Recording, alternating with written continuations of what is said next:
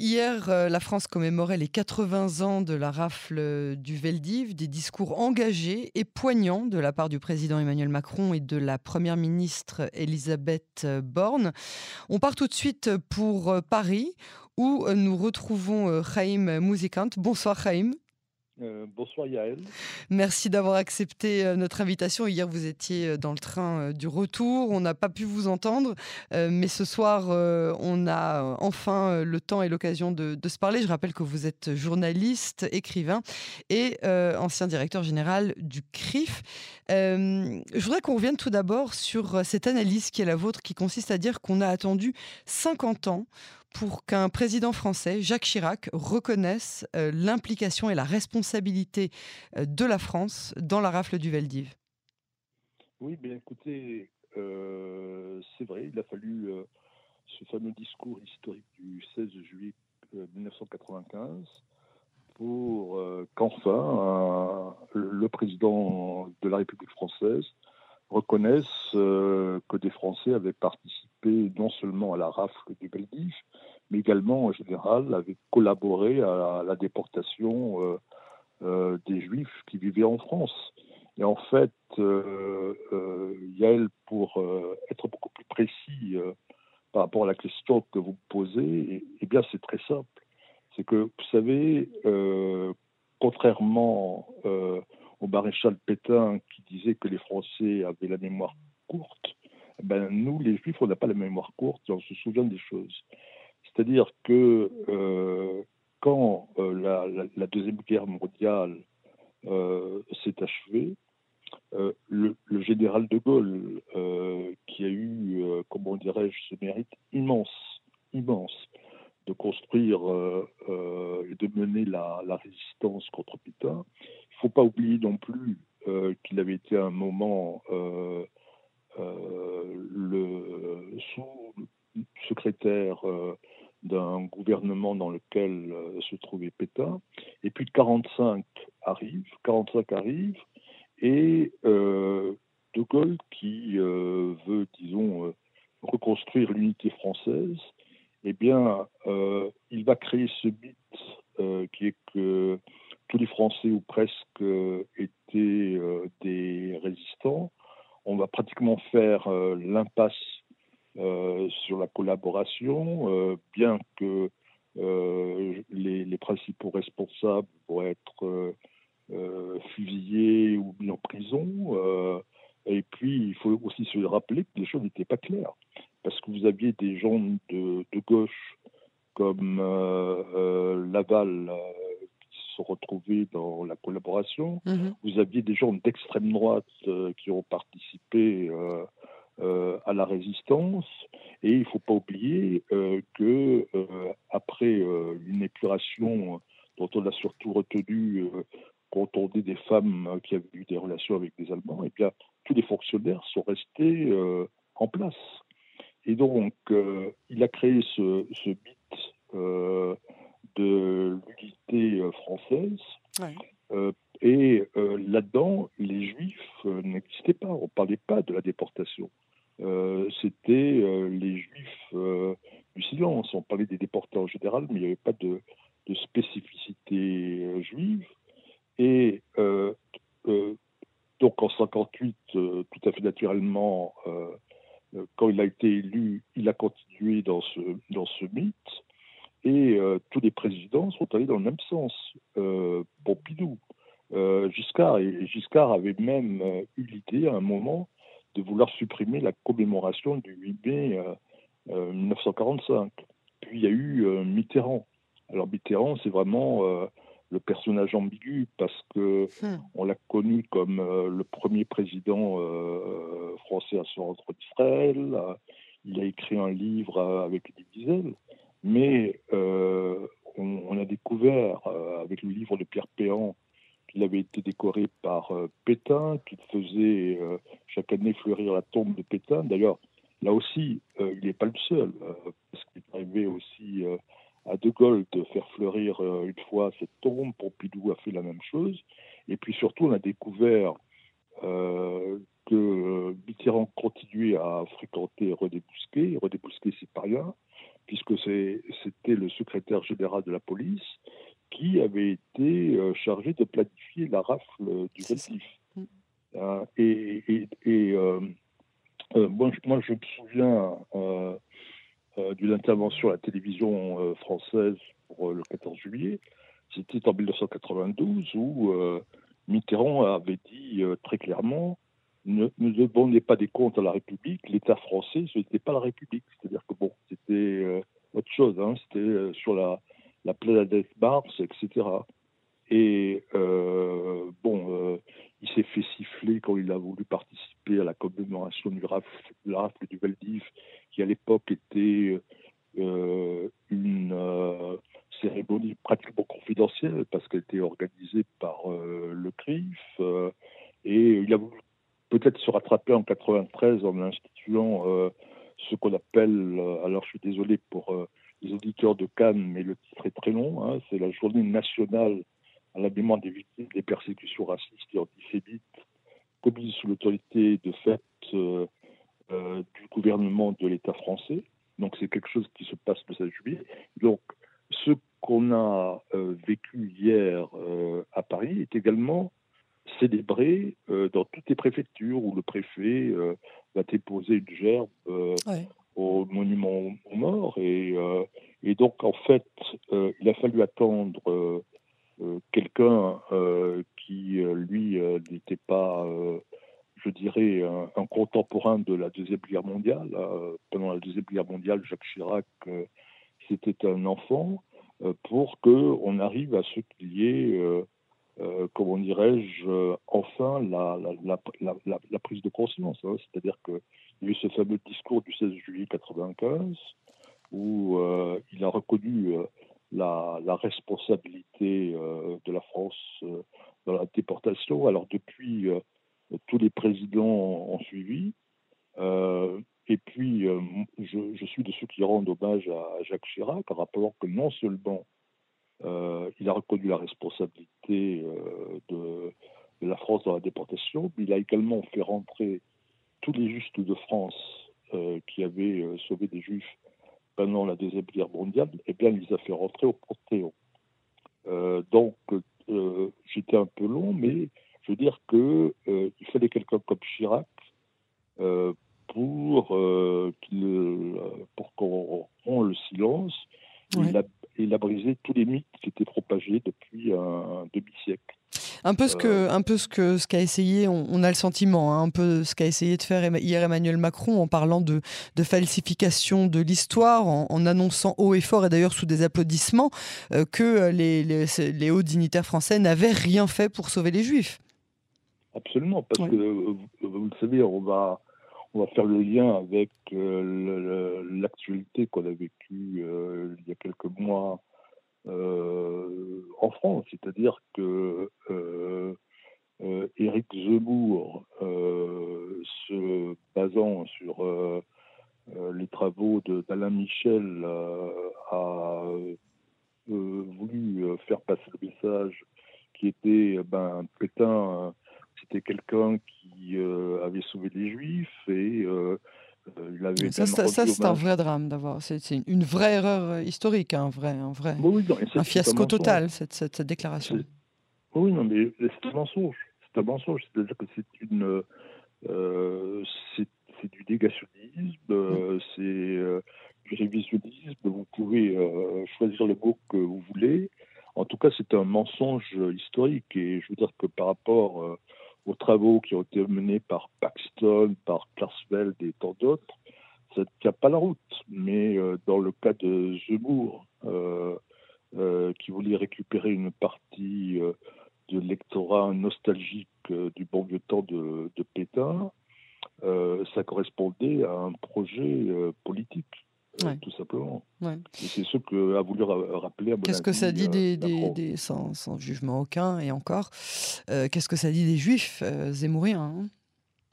Ben, Écoutez, je, je, pense au moins que ce qui s'est passé ces derniers mois, eh bien, ça a démontré que on s'est trompé. Lorsque je dis on s'est trompé, j'ai envie de mettre tout le monde dans le même sac les organisations juives, la presse juive, moi, il n'y a pas de raison. C'est-à-dire que si vous voulez, on a cru on a cru que le travail essentiel, ce qu'on appelle le devoir de mémoire, on devait le faire vis-à-vis, je dirais, de la société française, et que c'était acquis pour les Juifs, qu'ils avaient compris de quoi on parlait. C'est là où on s'est trompé. On s'est trompé parce que on s'aperçoit que, quelquefois des non pas des rescapés, mais je veux dire des enfants ou des petits-enfants de rescapés ou d'autres qui ont eu la chance de ne pas avoir leurs grands-parents déportés, au, fond finalement ne connaissent pas l'histoire. Il, y a, un manque de, culture et que euh, des gens euh, euh, étaient prêts à faire l'impasse sur tout, c'est-à-dire reconnaître avec Zebourg que Pétain avait sauvé les Juifs, que Papon était quelqu'un qui n'avait fait que son devoir, de remettre même en question l'innocence du capitaine Dreyfus sur un seul thème qui renvoie à autre chose, c'est-à-dire sur un seul thème en disant Zebourg, ben, c'est Bayard, c'est Jeanne d'Arc, euh, c'est Charles Martel euh, qui va tout délivrer euh, des musulmans et des arabes. Et qui ont voté pour lui ou annoncé qu'ils allaient voter pour lui parce qu'ils se sont dit bon, on n'osait pas avouer clairement qu'on soutenait Le Pen père autrefois ou mère, ou fille aujourd'hui, mais Zebourg, bon. Au moins il est juif. Au moins les juifs, et en plus, euh, euh, ça vous prouve bien elle aussi, euh, lorsque je, je, parlais de l'échec global, Éric Zemmour, c'est un produit d'école juive. Il a fait du Cercle puis, puis Yavnay. Yavnay, oui, bien sûr. Oui, oui il, a, fait les deux. Hein, et, donc, et, donc, il a d'ailleurs conservé hein, une, une, tradition religieuse assez particulière. Hein. oui, oui, bah. Parti... À la maison. Oui, oui, oui, oui, oui, oui, c'est un petit peu le. Oui, oui, bon, on ne va pas rentrer dans, dans, dans, sa vie privée, mais euh, si vous voulez, ce que je voulais vous dire, c'est que là où on s'est trompé, on, hein, encore une fois, je suis. je mets tout le monde dans le sac, on s'est dit, au moins, au moins les Juifs ont compris. Et puis, il ne faut pas se, se faire d'illusions, se raconter des histoires. C'est-à-dire que euh, lorsqu'il y a des commémorations comme euh, celle d'hier, euh, à Paris ou euh, dans des villes comme Nice, comme Marseille, etc. En fait, qui est là? Qui est là? Euh, Ce sont les survivants, s'il y en a, qui sont en état de venir, c'est leurs enfants, c'est les officiels qui sont obligés de venir, hein, ils n'ont pas le choix, euh, tant pis pour leur euh, dimanche matin, mais vous n'avez pas les nouvelles générations. Vous n'avez pas les nouvelles générations juives, et je ne parle pas, euh, si vous voulez, de, gens qu'on pourrait rencontrer tous les jours, des jeunes. Vous voyez, ils préfèrent être à Paris-Plage ou ailleurs. je veux dire que j'ai envie de vous dire que ces commémorations, ça reste entre nous. Euh, et euh, ça ne touche absolument pas le public, d'autant plus que l'on parle de choses qui se sont passées il y a 80 ans, alors que l'actualité de l'antisémitisme en 2022 n'a rien à voir avec euh, ce qui s'est passé pendant la Shoah. Bien sûr, bien sûr. Alors, euh, dans, un, dans un second temps, je voudrais euh, qu'on rappelle hein, cette, cette, journée particulière hier avec ces, ces, mots forts hein, qui ont été prononcés, on en a parlé. Vous, euh, vous avez le sentiment que les mots ne suffisent pas, ne suffisent plus, et que finalement, après les mots, il n'y a pas grand, grand chose qui est fait au niveau opérationnel? Oui, oui, parce que regardez, encore une fois, c'est que on va dire comme ça, les Juifs sont contents parce que euh, le, la première ministre était présente. Bien évidemment, euh, mais c'est pas ironique hein, ce que je veux dire. On ne pouvait pas imaginer que ce soit quelqu'un d'autre euh, euh que Elisabeth euh, Borne, dont le père a été déporté.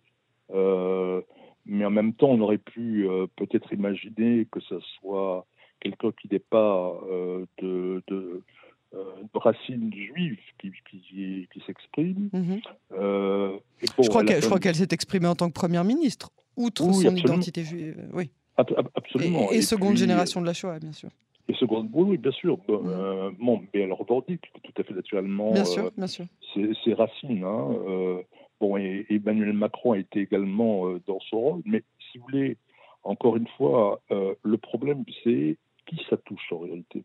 Qui ça touche bah, Ça touche pas grand monde en réalité, ça touche euh, une partie de la communauté juive, la société française, eh bien, elle a d'autres chats à fouetter parce que elle, se préoccupe des vacances, du Tour de France pour ceux qui aiment le cyclisme, et puis vit euh, surtout dans l'inquiétude de l'inflation, de l'augmentation euh, du coût de la vie, et puis euh, commence à entendre que peut-être il n'y aura pas de gaz, pas d'électricité.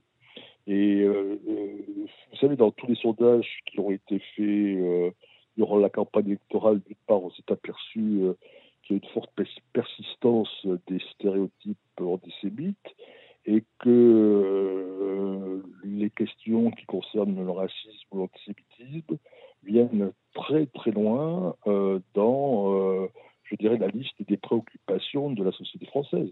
Et puis, en réalité, il faut appeler un chat un chat. C'est qu'aujourd'hui, il y a une espèce de coalition objective euh, contre les juifs, c'est-à-dire que vous avez euh, le Rassemblement national euh, où il y a quand même des nostalgiques de l'antisémitisme d'extrême droite traditionnelle. Vous avez cette coalition hétéroclite qui est menée par Mélenchon et on a vu le PS euh, euh, suivre, s'agenouiller. Là, par exemple, je voudrais quand même te signaler, euh, on avait, c'était formidable, c'est-à-dire que hier, Olivier Faure, qui est le secrétaire, le premier secrétaire du Parti socialiste, a fait un communiqué pour parler de la rafle de Veldiv. Il a juste oublié un mot qui était le mot juif. Tiens donc. Même, oui, oui, c'est ce même Olivier Faure qui, euh, euh, il y a trois ans, euh, après l'agression contre Alain Finkielkraut, avait pris l'initiative d'organiser une grande manifestation contre l'antisémitisme place de la République. Bon, mais ça a bien passé. Et, et, puis, bien évidemment, je dirais que ceux auxquels ce discours devrait s'adresser, hein, donc je, parlais que la société française ne se sent pas concernée, que l'extrême droite et que l'extrême gauche euh, a, une autre idéologie, euh, euh, d'autres perspectives. Je dirais que on assiste depuis 2000, donc ça fait 22 ans, à une renaissance de l'antisémitisme, non seulement verbal, mais violent, qui est principalement menée par euh, des musulmans, mais euh, on n'est pas dans les mots. Et donc, euh, la Shoah, ceux qui aujourd'hui crachent, tuent des juifs, s'en fichent. Ils s'en fichent complètement. Vous voyez, donc tout ça, c'est pour vous dire que s'il n'y a pas un véritable programme d'éducation. Alors oui, vous, vous, vous préconisez quoi justement pour, pour, pour conclure? Eh bien, écoutez, pour conclure, euh, c'est qu'on prenne le taureau par les cornes, sinon on n'y arrivera pas. C'est-à-dire que ça passe, euh, euh, c'est inacceptable que la moitié des, des professeurs évitent certains sujets. Ils sont encore plus traumatisés depuis l'assassinat de Samuel Paty. Mm-hmm. bon, d'autant plus que la hiérarchie a complètement démissionné. Donc il faudrait que le ministère de l'Éducation fasse son boulot. Euh, et euh, il faudrait aussi que euh, la justice fasse son boulot, qu'il y ait des condamnations contre tout le dérapage. Enfin, c'est un, c'est un vaste chantier qui n'est pas facile. Et s'il n'y a pas des mesures concrètes, eh bien, écoutez, d'année en année, on aura droit aux mêmes paroles qu'on peut déjà écrire, moi d'avance. Espérons, copain. voilà, voilà. voilà. Ray Musicant, merci beaucoup pour cet entretien et à très bientôt sur Canon Français. Bonsoir.